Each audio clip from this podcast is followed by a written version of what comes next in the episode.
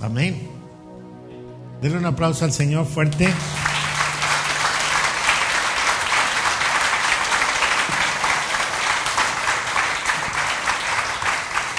Y salude a su vecino. Salúdelo. Dele la bienvenida también.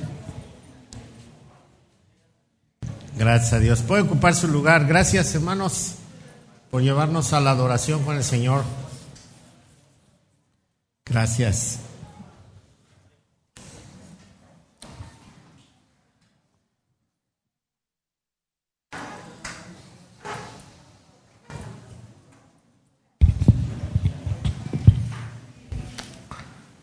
Muy bien. Pues tenemos otra vez un huracán a la puerta, ¿no? Pero va a entrar por allá arriba. El problema es la lluvia en los ríos, que no nos llueva mucho allá en la sierra para que los ríos no, no nos vuelvan a espantar. Acá no va a haber, no va a haber problema de este lado. El problema es allá arriba. Pero pues es natural, es, es son las, son, las despedidas de la lluvia. Eso espero, porque con este cambio climático ya no sabemos, pero esperamos que sí, sea la despedida. Ok, me da mucho gusto. No, no, me agüita. Siento que alguien me está golpeando por atrás. Gracias, la intención es correcta y buena, ¿verdad? Pero sí me siento raro con el aire en la espalda. Ok, y además me muevo. ¿Todo bien? ¿Sin miedo? ¿Sí? ¿Con ganas? ¿O con ganas y sin miedo? Oh, por fin. No, no se cree. No, todo bien. Gracias a Dios. Pues tenemos, eh, decía, en la mañana les compartía mi profesor de homilética, el hermano Ernesto, Ernesto Flores se llamaba el hermano, ya está con el Señor. Me decía, cuando ustedes prediquen, prediquen la verdad. Y a veces la verdad lastima y nos golpea y nos hace sentir así como que ya no podemos seguir adelante, dice. Pero también la verdad da palmaditas y, y soba entonces dice, de tres verdades de esas fuertes, una palmadita hay que darle a la congregación, decía. Y hoy vamos a darle sobadita a la congregación. ¿Sale? Sin dejar de predicar la verdad. Claro. Porque sí, la verdad es, es a veces dice, ay, el pastor ahora sí se pasó, ¿no? Ay, la palabra ahora sí estuvo así como que agachándome y esquivándome y toda la cosa. Pero no, no, todo, toda la palabra es para nosotros, toda la debemos de recibir. A veces nos confronta, a veces nos alienta, a veces nos, nos ayuda a salir adelante. Y, hoy vamos a ver un, un, pasaje que nos va a ayudar a ver toda la bondad de Dios en nuestra vida. Y espero que, que sea de gran edificación para todos y que todos podamos caminar firmes a través de este, de este mensaje y pues también le damos la bienvenida a quienes nos ven a través de internet y que pues están atentos, ojalá y, ya pronto los que viven aquí en Vallarta ya regresen a congregarse sin ningún problema, ¿verdad? Ya el, eh, esperamos que también ya esto del COVID sea sus últimos días de ser malvado. Ya acostumbrarnos a vivir con él y teniendo anticuerpos, ya, ya va a ser una gripe más en un futuro. Ok, vamos a orar, vamos a poner manos del Señor este tiempo y, vamos a, decirle al Señor que nos hable. Padre, estamos delante de tu presencia en esta mañana, te rogamos que hables a nuestro corazón. Gracias por darnos la oportunidad de estar juntos. Seguimos orando por los enfermos, que tú, Señor, les, les des salud y que tomen tus promesas de sanidad. También oramos, Señor, por todas las personas que ahorita están sufriendo el embate del huracán, allá en las costas de Guerrero y de Michoacán. Y pues va a entrar por toda la sierra de Jalisco, Señor. Entonces oramos por nuestros hermanos allá en Ciudad Guzmán, acá arriba en, toda la zona serrana. Que, que tú, Señor, seas con todos nuestros hermanos, todas las familias de este lugar. También, Señor, estamos poniendo en tus manos a los misioneros que fueron secuestrados en Haití, 17 personas que, que han tomado para como rehenes para sacar dinero y seguir con su trabajo delictivo estas personas. Te rogamos por nuestros hermanos que puedan tener paz en su corazón en medio de esta situación y oramos también por los secuestradores para que tengan un quebrantamiento y puedan venir a tus pies en este momento de, de maldad que ellos planearon. Señor, sabemos que tú tienes planes diferentes para todos y oramos por estas personas para que sean quebrantadas y puedan tener un encuentro real y personal contigo. Y háblanos en esta mañana, Señor, que tu palabra haga mella en nuestro corazón para la gloria tuya en Cristo Jesús. Amén. Amén. Por cierto, los, los, los hermanos misioneros secuestrados es con todo y sus hijos, agarraron a toda la familia, a las familias. Hay niños y este y en cuando se hace el trabajo misionero, especialmente a lugares como pues Haití es muy raro que, que haya sucedido eso, pero a veces en los países árabes, en países donde son otras culturas, eh, en países de la India o de África, eh, pues la, la, la, vida de los misioneros siempre corre peligro, ¿no? Y, no sabe uno qué es lo que va a pasar. Pero hay algo bien importante cuando alguien va a, a, la escuela transcultural donde se prepara y sabe que en un viaje misionero puede perder la vida en cualquier momento. Entonces, eh, alguien preguntaba, ¿por qué no dan el dinero y liberan rápido a los misioneros? Porque realmente para una agencia misionera y especialmente de Estados Unidos, 17 millones de dólares no son nada. Hablando así, ¿no? Porque ellos tienen presupuestos para la obra misionera de cientos de millones de dólares. Solamente una, la iglesia que, que, fundó esta, este lugar, que compró este edificio, solo la iglesia local tenía como, como presupuesto misionero casi 5 millones de dólares al año, solo una iglesia. Y este edificio lo compró una señora, que era una de las donantes en la iglesia, y ella puso el dinero para comprar este edificio, como un regalo. Entonces, imagínense el potencial que tiene eh, la obra misionera, y, y no es problema dar 17 millones, pero no el asunto no es dar el dinero porque si ellos mueren y no reciben los delincuentes dinero, ya no lo vuelven a hacer. Pero si se da el dinero, entonces cada vez que llegue un misionero lo van a secuestrar. Y entonces va a ser algo que les va a dejar mucho dinero. Cuando ellos vean que el secuestrar misioneros no les deja nada, lo dejan de hacer. Y entonces se convierten en mártires los que mueren. Porque decidieron que no dieran dinero con tal de que no siguiera esto. Entonces, para que oren por ellos y oren por los secuestradores. Muy seguramente si no se da el dinero, este, los asesinan para amagar.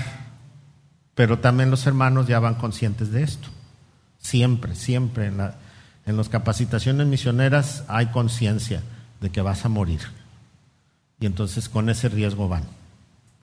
Así que pues sigamos orando por nuestros hermanos. Pues hablando de, de, muerte, pues mucha gente le tiene miedo, ¿no?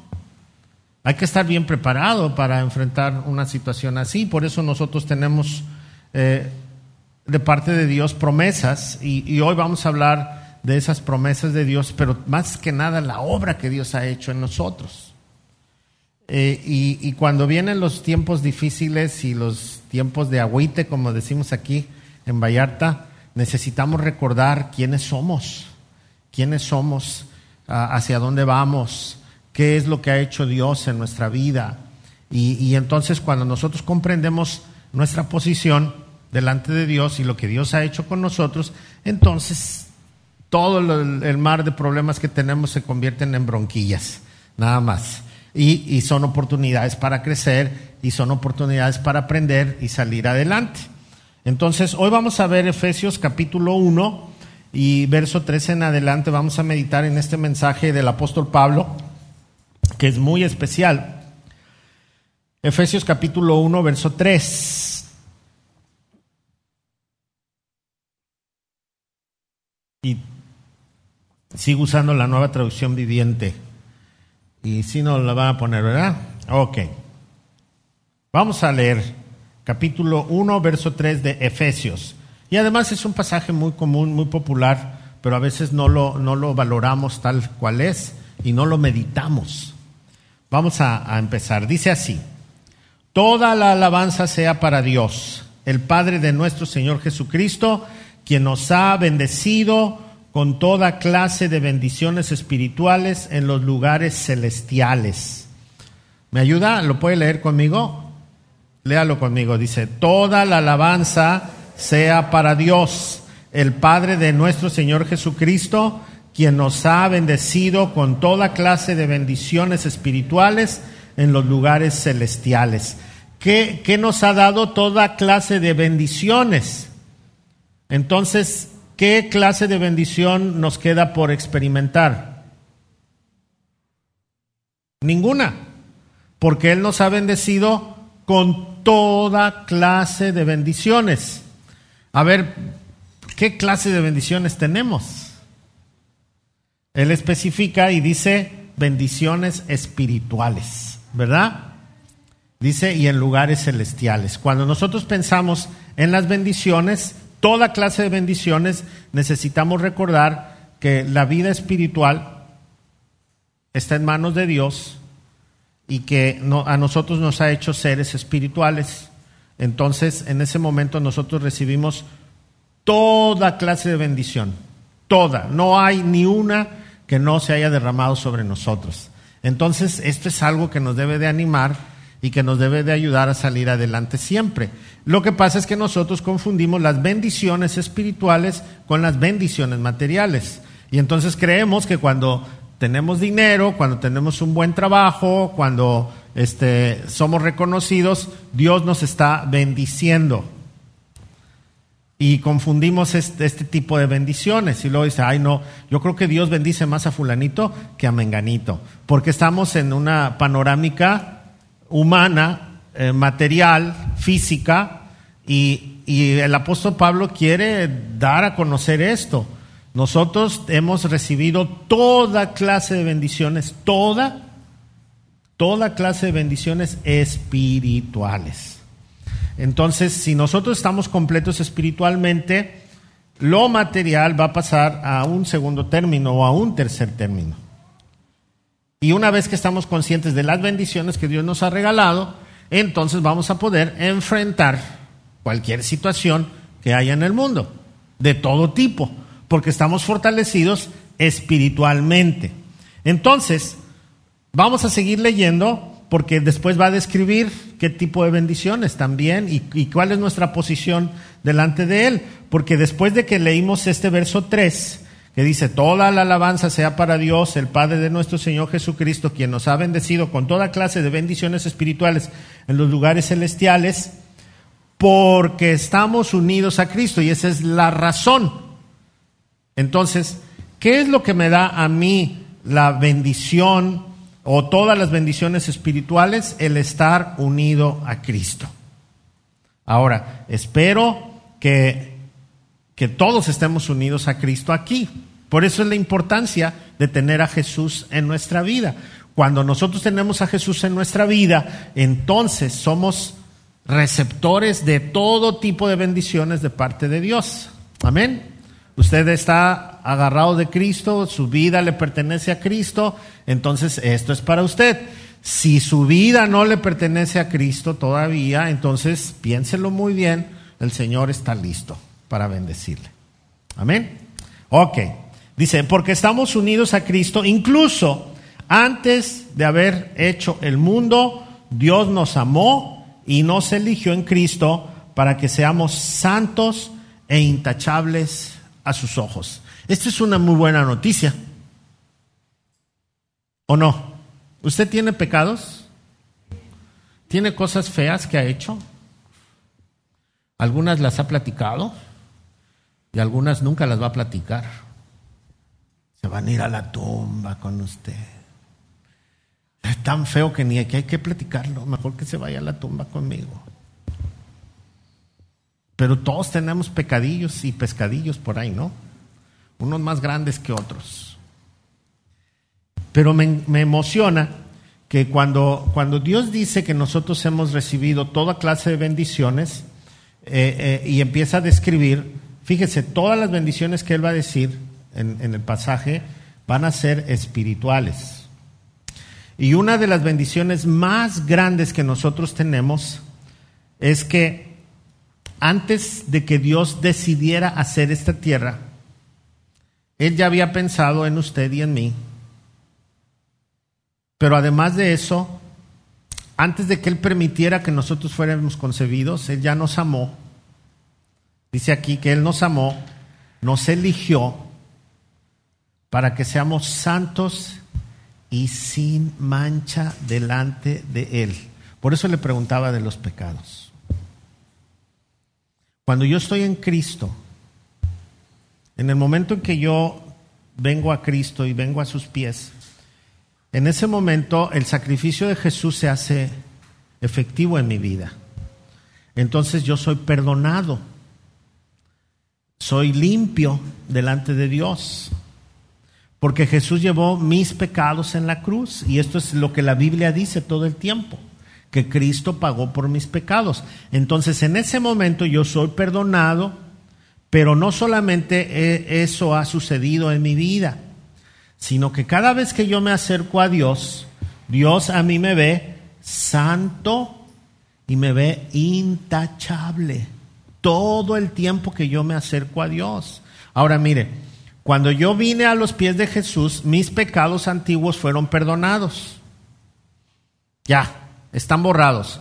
Dice la escritura que Él no se vuelve a acordar de ellos y como una figura dice, los ha echado al fondo del mar, nunca más nos los va a volver a reprochar. Ah, pero nosotros somos necios cada rato. ¿Y esto sí me lo habrá perdonado? Y esto y aquello, y esto no creo. Y entonces empezamos a, evaluar con nosotros y nuestro pasado ahí nos anda persiguiendo. Jejeje, aquí estoy. Y nosotros, sí, ahí anda atrás todavía. Pero la promesa de Dios es, ya te perdoné. ¿O no? ¿Quién ha luchado con los pecados del pasado? Yo creo que todos, pero nos hace falta creer que Dios ha perdonado nuestros pecados pasados y esos ya se murieron.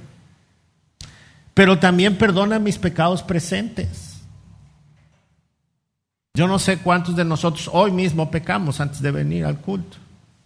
Y luego las esposas dicen, ya ves, me venías regañando. Algunas. ¿No? Antes de llegar al culto a lo mejor pecamos o durante el día vamos a pecar, pero Dios, cada vez que nosotros nos acercamos a Él, ¿cómo nos ve? Santos, intachables, sin mancha. Eso es maravilloso. Oiga, ¿y sabe que Dios sabe que usted va a pecar mañana? ¿O no? ¿Cuántas posibilidades hay de que en la semana usted y yo pequemos? Todas las posibilidades habidas y por haber. ¿O no? ¿Y Dios lo sabe? Sí lo sabe. Y mire, este pasaje dice así, cobra sentido. Porque estamos unidos a Cristo, incluso antes de haber hecho el mundo, Dios nos amó, nos eligió en Cristo para que seamos santos e intachables a sus ojos. O sea que si hoy yo vengo a Dios me va a decir, a ver, ven, San Jorge bendito. Y yo no soy monedita de oro. Cuando yo era niño me decían luego los vecinos, ay, este Jorgito tiene una cara de pingo que no se la aguanta. Entonces, pero cuando Dios me ve, ve a San Jorge bendito. Porque aquí dice que es, cuando me ve, soy santo e intachable. ¿O no? Y no es, no es humanismo, esto es espiritual, esto es verdad. Porque Cristo pagó por mis pecados. Entonces, si yo estoy en Cristo, cada vez que me acerco a Dios, Él ya no va a ver mis defectos, ya no va a ver mis pecados, y Él me va a ver como una persona íntegra, intachable. Posiblemente mi vecino no me ve así, posiblemente mi esposa no, mi esposo no, mis hijos no, mis parientes no, pero Dios sí. y eso es bueno o no. Por eso esta bendición es una bendición espiritual y es una bendición que nosotros debemos valorar bastante. Así que cuando nosotros eh, venimos al Señor, tenemos que venir, como dice Hebreos, confiadamente ante, el trono de su gracia. El otro día les prediqué de esto. Hay que venir ante el trono de su gracia porque Él, cada vez que nos acercamos, cada vez que venimos a sus pies, nos ve santos e intachables. ¿Usted cómo se llama? Santa Socorro. ¿O no? ¿Usted cómo se llama, joven? San Aniceto. ¿No sabían que se llamaba Aniceto? Sí se llama Aniceto. Es Jaime Cheto Aniceto. San Aniceto, San Jaime, él, él es doble. Doble santo, imagínate. ¿Cómo te llamas? San Mateo, y no es el escritor del Evangelio. Pero cuando nosotros venimos a Dios, en ese momento el Señor nos mira santos, porque la palabra santo significa apartado. Y no es necesariamente que haya hecho yo algo heroico, porque hay, hay grupos que, que piensan que las personas santas son las que hicieron algo heroico y que se merecieron ser santos. No, aquí dice la escritura que una vez que nosotros hemos sido rescatados por Cristo, en ese momento el Señor nos ve santos y sin mancha, intachables. Sabemos que no tenemos una conducta intachable, que todos tenemos errores, que todos estamos casi, casi ya pecando para mañana. Y algunos pecados los cometemos con anticipación para que no llegue mañana. Y sin embargo Dios nos está perdonando, nos ve como personas con santidad y nos ve como personas intachables. ¿Por qué? Porque simplemente nos amó. Y a la hora de amarnos no ve nuestros defectos y no ve las cosas malas que hacemos. Nos ve como personas intachables. Miren, hay familias, hay familias que a veces eh, entran en conflicto más cuando hay muchos hermanos. Cuando hay muchos hermanos, algunos hermanos les va muy bien, salen adelante y por ahí se queda alguno rezagado o alguna rezagada con problemas. Y entonces la mamá o el papá siempre le están ayudando. Ay. Y luego vienen los hermanos, ay mamá, ya no le ayudes. Lo que te damos es para ti, no para ella o para él. Ay, no, es que tiene tanta necesidad. Pero no ves que no trabaja, no ves que no valora. Y luego, ay, no, pero es que es buena gente tu hermano, es buena gente tu hermana. Es lo estoy inventando, ¿eh? Pura imaginación. Y entonces dice, ya no te voy a dar, ¿eh? Porque pues todo se lo das a él. Ay, mi hija, no, pues si yo lo uso para mí y así como lo recibe, le dice, toma, toma, que no te ve tu hermana. ¿Por qué?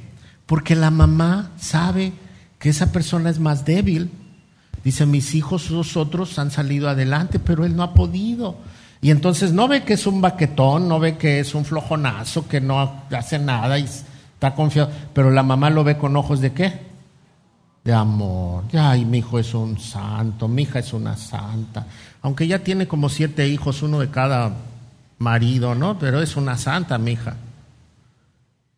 Y, pero porque la mamá o el papá tienen unos ojos de amor. Ahora, nosotros no somos menos que ellos. Nosotros también tenemos nuestros defectitos. Dice, ¿y por qué a mí mi mamá no me cuida tanto? Bueno, porque ya no te ve tan vulnerable. La noticia es que Dios nos ve a todos vulnerables y nos da el mismo amor a todos, como si fuéramos personas que necesitan toda la ayuda, Dios nos mira así. Y cada vez que nos acercamos a Él, sabemos que, híjole, Señor, tú sabes las broncas que traigo y en qué me metí, perdóname. Y el Señor nos ve santos y sin mancha. Perfectos. Y esa es una muy buena noticia, ¿o no? Entonces nosotros tenemos que valorar esta bendición. Esa es parte de las bendiciones que esta escritura nos dice que nosotros recibimos. Y entonces, cada vez que nosotros nos acerquemos a Dios, recordemos que el Señor nos ve santos y nos ve como personas intachables, aunque no lo seamos. Ahí es donde viene la fe y yo puedo pensar en un Dios lleno de amor que en amor también disciplina y hace muchas otras cosas, pero que sobre todo me ve santo y sin mancha. Amén. Y luego dice la escritura, Dios decidió de antemano, fíjese, Dios decidió de antemano adoptarnos como miembros de su familia al acercarnos a sí mismo por medio de Jesucristo. Entonces, ¿cuál es la primera bendición que yo recibo? Perdonado no ve mis pecados pasados, presentes, futuros. Me ve como si de veras fuera yo una perita en dulce. ¿No? Bonito me ve. Segundo, me hizo de su familia. Me hizo de su familia. ¿Usted ha tenido huéspedes en su casa alguna vez? Dicen, vive con Andrés un mes y sabrás quién es. ¿O no? Y ha tenido huéspedes.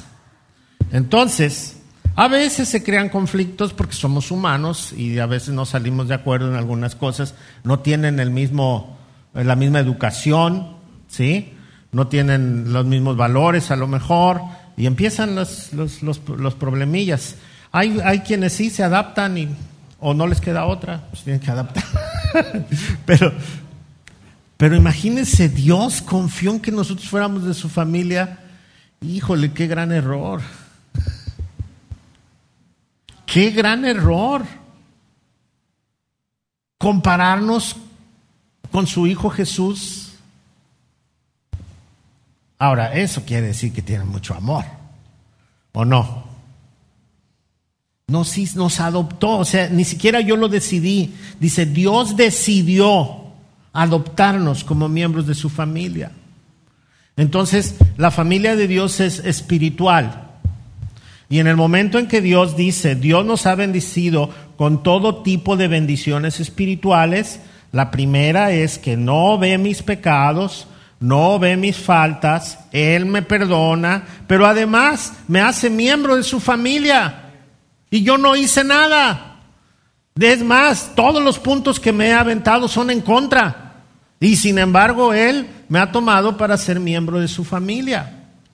Nuevamente, el apóstol Pablo está diciendo esto, pero no lo está diciendo para animarnos a seguir viviendo una vida de pecado, sino que nos está animando a vivir una vida que respalde lo que Dios ha hecho con nosotros.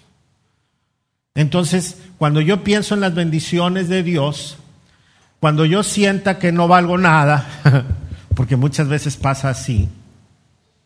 Entonces tengo que recordar que hay alguien que me adoptó. Yo, yo, me acuerdo una vez, yo trabajaba en una carnicería. Y este, desde chiquito. Y un día regresé de trabajar de, de la carnicería y mi mamá me dijo, ah, entré porque en la noche a veces me iba a quedar con un tío, hermano de mi papá, para yo pararme muy temprano, para, y él me ayudaba a pararme, pues era yo un niño, ¿no? y entonces él me ayudaba y ya llegaba yo a la carnicería bañadito y cambiadito y todo a, este, a trabajar. Y al mediodía cuando salía de trabajar, este, me vestía, me volvía a bañar, me agarraba mis cositas de la escuela y me iba a la escuela. Entonces un día llegué a la casa y no había televisión. Entonces usaban las consolas, ¿se acuerdan? Y, no, y entonces entre una televisión que eran de este tamañote y una consola que también eran así grandototas, pues se amueblaba la sala. Y que llego y que no había ni tele ni, ni, música. Y para un, a ese tiempo, la mayor diversión era ver un rato la tele o escuchar un disco. No estaba y me dice mi mamá, le digo a mi mamá, ¿qué pasó? Y me dice, vino tu papá y se lo llevó y ya nos dejó, ya no va a volver nunca. En palabras llanas, mi papá nos abandonó y se llevó nuestra diversión además. Y ese fue lo menos de la película, ¿no? De la tragedia. Pero hay quienes no conocieron a su papá. O hay quienes su papá los agredió. O hay quienes su papá les hizo la vida imposible, o su mamá. Y esa es una carga para nosotros en la vida, pensar que en los momentos más difíciles no contamos con la persona que más debería de habernos ayudado, amado, cuidado. Y, cuando nosotros leemos en la Escritura que Él nos ha adoptado, que Dios nos ha adoptado como sus hijos, esto nos debe de dar un aliento nuevo, porque Dios nos da lo que nuestro Padre terrenal no nos pudo haber dado, pero nosotros no, lo, no nos hemos abrazado de Él realmente. Si mi Padre a mí me abandonó, mi Padre Celestial no me va a abandonar nunca. Y entonces yo he recibido una bendición mucho más grande que cualquier otra bendición pudiera yo haber recibido.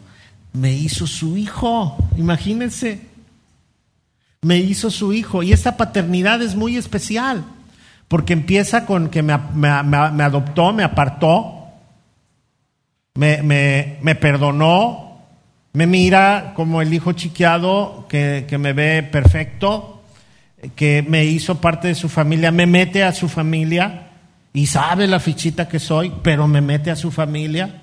Entonces esta paternidad es increíblemente maravillosa y debemos valorarla y debemos vivirla con ello. Si usted eh, tiene vagos recuerdos de su papá, si usted tiene buenos recuerdos de su papá, si usted no conoció a su papá, si vivió poquito con su papá, abrácese de Dios ahora. Porque Él es un Padre perfecto. Y es un Padre al cual tenemos que, que sacarle mucho jugo, en el buen sentido. Y tenemos que venir a sus pies todo el tiempo y ser bendecidos. Entonces, el Señor nos ha bendecido con todo tipo de bendiciones. Vamos a seguir leyendo. Dice, eso es precisamente lo que Él quería hacer. ¿Y qué? Y le dio gran gusto hacerlo. Entonces, todo esto que Él ha hecho por nosotros le ha causado mucho gozo, le ha dado mucho gusto hacerlo, porque sabe nuestra debilidad Dice el apóstol Pablo en otro pasaje, dice que nosotros aún siendo débiles y muertos en nuestros delitos y pecados, Él aún así nos salvó para darnos vida eterna. Entonces la apreciación que tenemos de Dios debe de ser muy, muy, muy amplia en cuanto a su amor y en cuanto a su bondad. Dice, de manera que alabamos a Dios por la abundante gracia que derramó sobre nosotros los que pertenecemos a su amado Hijo o a su Hijo amado. Dice, Dios es tan rico en gracia y bondad que compró nuestra libertad con la sangre de su Hijo y perdonó nuestros pecados. ¿Qué tipo de libertad habla?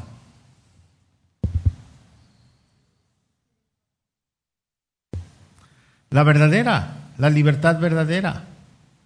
Porque la, libertad que no es libertad es la que nos tiene esclavizados.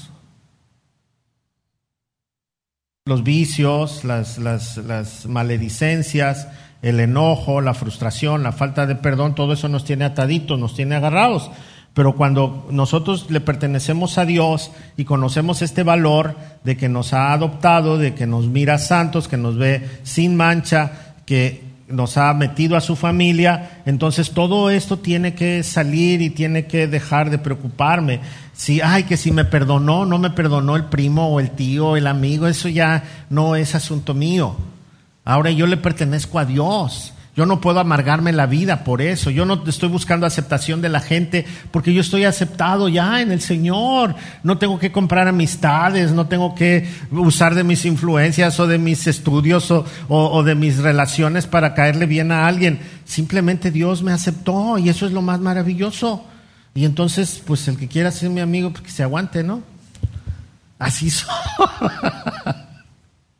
no tengo que comprar amistades. Y claro, mi actitud va a cambiar, va a ser diferente, porque ahora me sé hijo de Dios, ya no vivo amargado si fulanito está hablando de mí, si sutanito no, que si le caí bien, ay, no vaya a ser que me quite su amistad. No, no, no, somos libres ahora.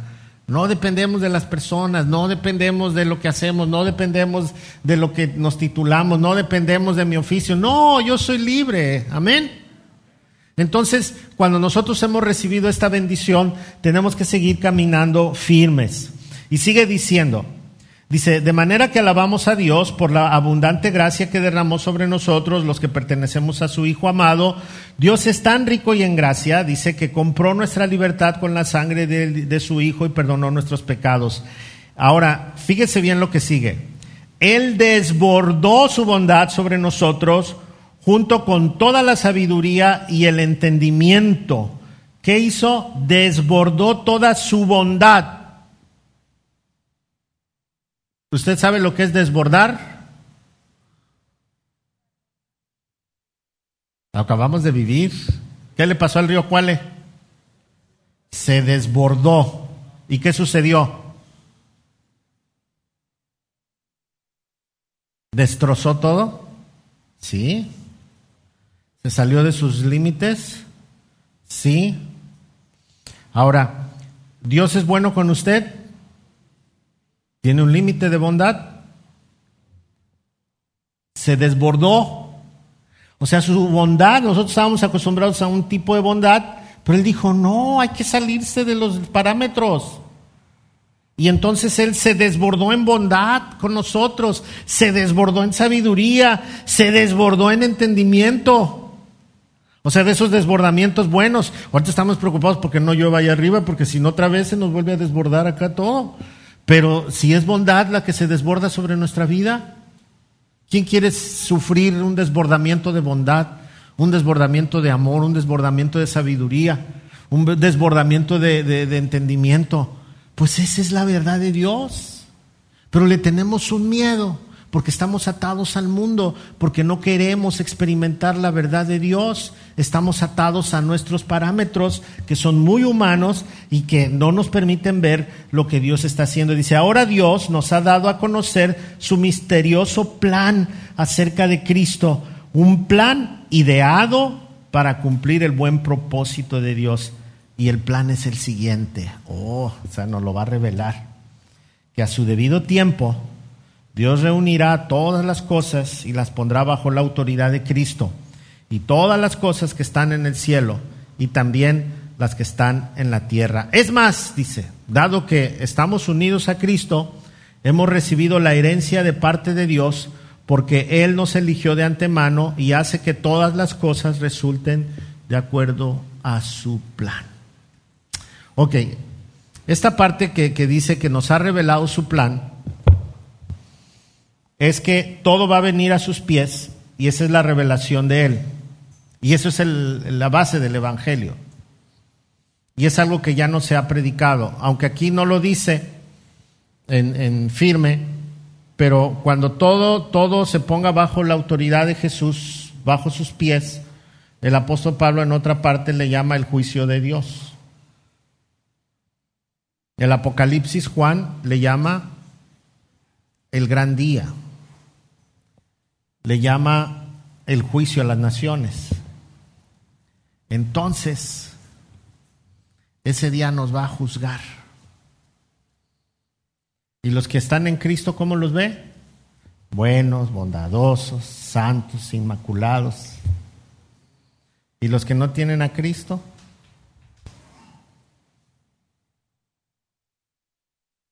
Ay, pastor, pero es que aquí, ¿cómo yo me voy a privar de eso? No, no te vas a privar de nada. Cuando seas libre no lo vas a necesitar. Cuando entiendas la bondad de Dios, el amor de Dios y la libertad que te da Cristo, no vas a necesitar ni las drogas, ni el alcohol, ni vas a necesitar relaciones equivocadas sexuales, ni vas a necesitar la pornografía que andas mirando, ni vas a necesitar transar a nadie, porque Dios te va a ser tu proveedor. O sea, cuando seas libre, las cosas van a cambiar. Mientras no seas libre, tú crees que Dios te priva de aquello, más bien te cuida de aquello. Y entonces cuando tú eres libre, el día del juicio vas a estar ahí sin problemas, a gusto, porque Dios te mira santo, sin mancha, de su familia, Él te escogió, ¿o no? Dice, y eso se los quiero revelar. El infierno no fue hecho para nosotros, ¿sí sabía eso? ¿Sabe quién está en el infierno? Todavía nadie. Porque el infierno fue creado para Satanás. ¿Dónde está Satanás? Aquí en la tierra. O sea que es nuestro vecino. ¿Y qué hace? Está gobernando. Está gobernando está moviendo hilos y tiene una legión de ángeles que nosotros les llamamos demonios. Y se acercan a nosotros y nos dice, dile, dile, ándale. Y opera. Pero una vez que nosotros somos parte del pueblo de Dios, ya no pueden. Ya no tienen ningún poder sobre nosotros, porque somos hijos de Dios. Y entonces este mundo no opera para nosotros. Porque nosotros, dice Pablo, somos peregrinos y extranjeros en este mundo. Y entonces en lugar de andar viendo a ver quién me gusta, un chavo ora a Dios para que Dios le dé una esposa. Una chava, en lugar de haber viendo a ver quién está el más guapo, el más fuerte y el más rico, empieza a pedirle a Dios un hombre para su vida, que ame a Dios. Si yo empiezo a ver desde el punto de vista humano, pues vamos a ser ricos, le pese a quien le pese y le duela a quien le duela y se deje quien se deje. Y cuando yo soy un hijo de Dios, digo, vamos a hacer las cosas donde todo el mundo pueda ser bendecido igual que yo. Se cambian los puntos de vista, unos con más libertad y otros atados a sus ideas. Cambia, porque ya no estamos encadenados aquí, estamos con una visión eternal.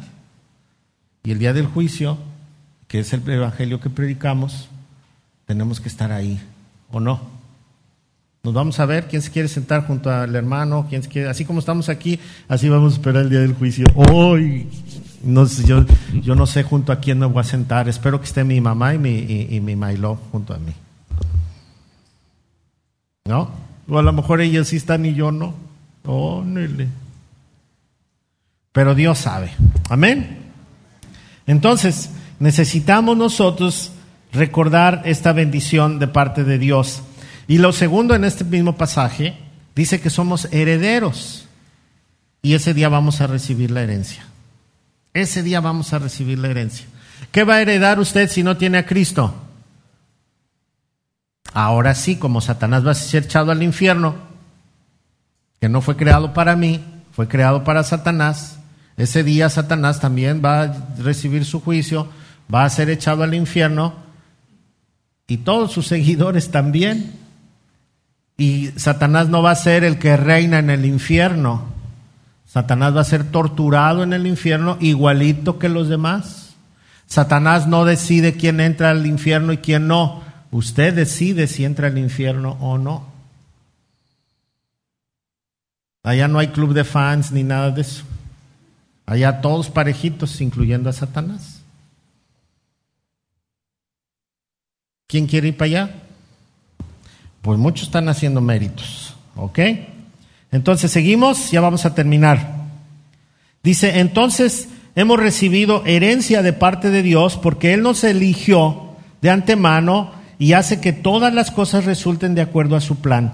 Y luego nos revela algo. Dice, el propósito de Dios fue que nosotros los judíos, está hablando Él como judío, que fuimos los primeros en confiar en Cristo, diéramos gloria y alabanza a Dios. Y ahora ustedes, o sea, nosotros los gentiles, también han oído la verdad, la buena noticia de que, de que Dios los salva. Y además, cuando creyeron en Cristo, Dios los identificó como suyos al darles el Espíritu Santo, el cual había prometido tiempo atrás. Ok.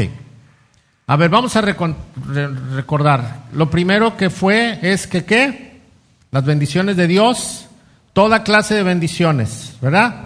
Dijo que toda clase de bendiciones nos iba a dar. ¿Cuál fue la primera? Que nos cuando nos mira o nos acercamos a él, nos ve santos y sin imperfecciones. Y sin ir a las cirugías ni nada de eso. ¿eh? Nos ve y perfectos, intachables. ¿Ok? Bueno, espiritualmente. Segundo.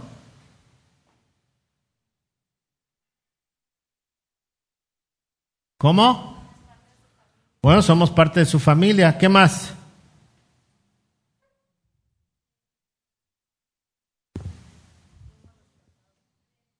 Nos amó, nos amó desde antes de que hiciera el mundo, nos predestinó para ser sus hijos, ya estaba pensando en nosotros, somos especialmente para Él, ¿o no?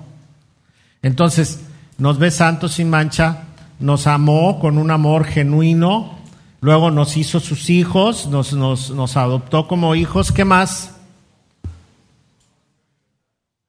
¿Mandé? Luego compró nuestra libertad con la sangre de su Hijo Jesús para que seamos libres y no dependamos de todas las cochinadas que el mundo ofrece. ¿Qué más? Nos reveló su plan para el futuro, porque si no supiéramos el futuro, no sabríamos qué va a pasar. Todos andan buscando el día del, cuándo va a acabar el mundo y que no sé qué no. Va a haber el día del juicio y ese día del juicio vamos a estar todos. Unos van a recibir herencia y otros van a recibir infierno. Sencillo. ¿O no? Unos van a estar ahí, otros no. Algunos van, son miembros de esta iglesia, pero no miembros de la herencia. Entonces hay que tener cuidado. ¿Y qué más? Y ahora nos ha dado de su Espíritu Santo. ¿Usted sabe lo que es el Espíritu Santo? ¿Quiere que se lo diga así en términos simples y modernos. Ahora las compañías telefónicas le venden un chip para su carro. Y usted puede ver en su teléfono dónde está su coche. Le da a su hijo el carro y usted sabe dónde está el coche. Y usted desde aquí lo puede apagar.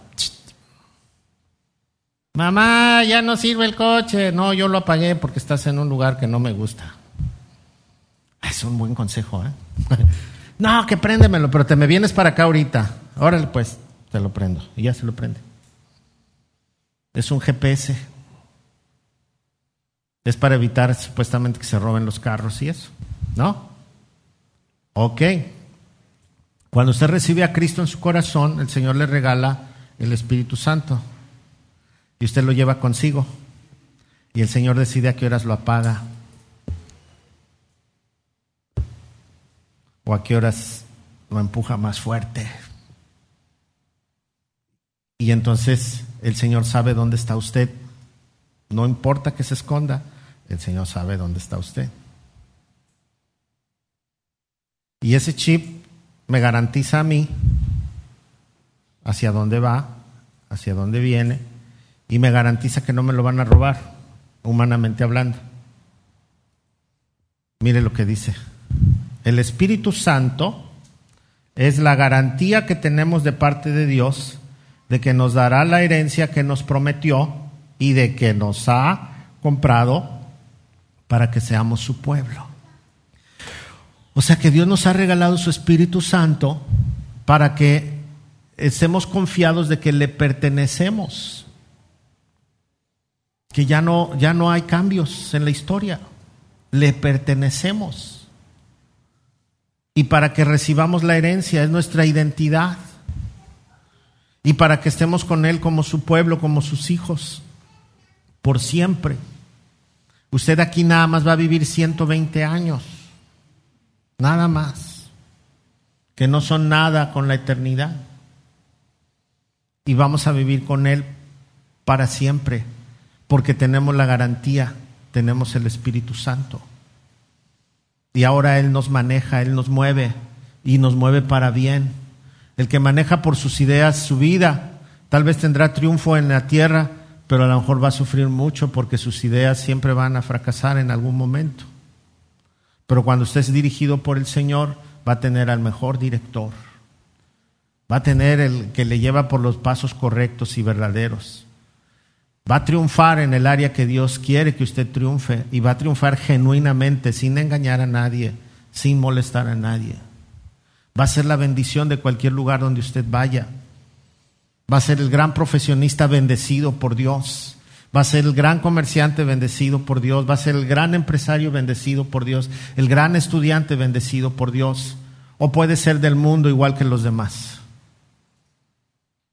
Así que Dios ha prometido, Dios cumple, y cuando habla de todas las bendiciones, todas las bendiciones, de todo tipo, es porque el Señor lo ha hecho y nos ha bendecido grandemente y nos ha llenado de su Espíritu Santo. Y luego dice, para terminar, dice, Dios hizo todo esto para que nosotros le diéramos gloria y alabanza. Amén. ¿Qué hizo? Está terminando, ¿eh? Dice, Dios hizo todo esto para que le demos gloria y alabanza. ¿Qué hizo? ¿Qué es todo? Nos perdonó, no mira nuestros pecados, nos ve intachables, nos da su amor. Desde antes de la fundación del mundo nos dio su amor, ¿sí? Nos hizo sus hijos, parte de su familia, ¿sí? Nos va a dar una herencia, nos libró del castigo eterno. Somos la obra maestra de Dios. Somos especiales. Mire, una obra maestra es de gran valor, muchísimo valor. En la mañana cité a, Miguel Ángel cuando él hizo la estatua de, David, hizo también otra de, un ángel y le preguntaron cómo podía haber hecho algo tan perfecto, ¿no? Era de su imaginación, que David era así.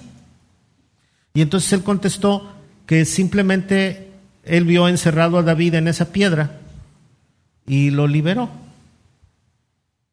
Solamente lo liberó y le fue quitando los pedazos que le sobraban para que quedara ahí listo David. ay Señor, yo como no veo nada, cuando veo piedras, veo piedras y ya, no veo nada dentro. Ni sé qué pedazos quitarle si tendría que hacer, pero es algo que, que Dios le dio a él, ¿no? A Miguel Ángel especial. Ahora imagínese esta, estatua no puede estar, la tenerla usted en el jardín de su casa. ¿Por qué? Porque es de gran valor, porque es una pieza única, porque si usted la tuviera en su casa, peligra, ¿o no? Entonces tiene que estar en un museo, tiene que estar en un lugar especial, donde la valoren, donde no corra peligro, ¿sí? Imagínense ustedes la obra de Dios. Usted es especial. Él no quiere que usted se contamine. Él, es, usted es su obra perfecta. Le hizo su hijo, le moldeó, desde antes de la fundación del mundo le amó. Entonces, todas las broncas que tenga aquí en la tierra, que ya lo engañaron, que ya lo transaron, que no lo perdonan, hermano, ante todo el tipo de bendiciones que Dios nos ha dado, no podemos perder nuestro tiempo con todas estas cosas, ¿o no? Tenemos que agarrarnos de la promesa de Dios, tenemos que salir adelante, tenemos que seguir confiando en el Señor y tomar sus promesas para nuestra vida, porque Él nos ha bendecido con todo tipo de bendiciones espirituales que el mundo no nos puede dar. Nos ha hecho de su familia, nos ha perdonado, nos ve intachables, nos bendice cada momento, nos guía, nos lleva de la mano, nos ha regalado su espíritu. ¿Qué más quiere? ¿Qué más queremos? Y a veces nosotros estamos frustrados porque no tenemos esto o aquello, cuando lo más grande y lo más maravilloso el Señor ya no lo dio. Y cuando nosotros recibimos esto, entonces Él se encarga de nuestra estancia en este mundo. Y Él sabe lo que necesitamos. Y sabe hacia dónde nos va, nos va a dirigir y va a poner visión en nuestros ojos, en nuestra mente, en nuestras ideas y las va a purificar y va a hacer que nosotros seamos bendición para otros y no maldición. Entonces agarrémonos de Dios, somos su obra perfecta, somos hechura suya, creados en Cristo Jesús para buenas obras, porque Él las preparó de antemano para que nosotros anduviésemos en ellas. Así que cuando nosotros pensemos en Dios, abracémonos de Él y recordemos que Él nos formó, que Él nos tomó y que nos ha puesto con un propósito aquí. Así que hermano, sigamos adelante. Y dice que todo esto lo hizo para que nosotros le diéramos gloria y alabanza todo el tiempo. Glorifica el nombre de Dios, alabe al Señor y no deje de hacerlo, porque Él ya cumplió y nosotros somos beneficiarios de todo esto. Amén. Jesús dijo, hablando con el Padre en Juan 14, 17, perdón, Juan 17, 4, le dijo, yo te di la gloria aquí en la tierra al terminar la obra que me encargaste. Eso le estaba diciendo Jesús a Dios, te di la gloria aquí en la tierra. He terminado la obra que me encargaste. Ojalá y que nosotros podamos llegar a la presencia del Señor y decirle, Señor, en la tierra te dimos la gloria a ti. Y el propósito por el cual tú nos pusiste ahí, lo cumplimos. Amén. Entonces, aférrese a Dios. Si no tiene a Jesús en su corazón todavía, no espere, no espere, porque la vida se puede acabar en cualquier momento. Y si usted la acaba sin Cristo, la expectación de infierno no va a cambiar. No va a cambiar. Asegure hoy que el Señor esté en su corazón, que Él haga esa obra perfecta en su vida y comience una nueva etapa. Empiece a caminar con Él. Baste ya, dice el apóstol, todo el tiempo que anduvimos sin Cristo en pecados y en maldades y en cosas terribles y empecemos una nueva etapa. Cristo nos ama con el amor inimaginable. El Padre nos ama y nos da su paternidad eterna. Así que tomemos ese amor de Dios. Amén. Cierre sus ojos, vamos a orar. Padre, en el nombre de Jesús estamos delante de tu presencia y te damos a ti toda la gloria y la honra, Señor porque tú eres bueno, tu misericordia es para siempre. Si hay personas aquí que todavía no rinden su vida a Cristo, recuérdales que tú les has escogido desde antes de la fundación del mundo. Recuérdales que tú quieres llenarlos de tu amor, que quieres pasar por alto sus pecados, que quieres hacerlos de su familia, que Cristo pagó para que fueran libres, que Cristo murió en la cruz y llevó consigo todos los pecados para que no fueran reprochados a nosotros. Recuérdanos que Cristo resucitó y por su resurrección tenemos esperanza, que su Espíritu Santo vive en nosotros porque Cristo envió al Consolador y ahora podemos gozar de la seguridad de la vida eterna. Abra su corazón a Jesús y permita que Él venga que Él haga la obra maestra en usted. Gracias Señor, gracias. Bendice a todos los que están conectados a través de internet y también Señor, recuérdanos que todo tipo de bendición han llegado a nuestra vida por Cristo Jesús. Amén. Amén. Gracias a Dios, gracias a Dios.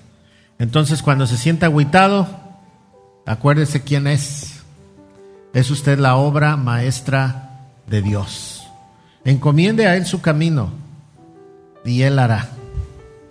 Y entonces las peticiones de su corazón van a ser de acuerdo a su voluntad, de acuerdo a su propósito, y todas las peticiones que usted tenga, de acuerdo a su voluntad y su propósito, se van a contestar. Porque usted está caminando en el camino que Él trazó. Amén. Gloria a Dios.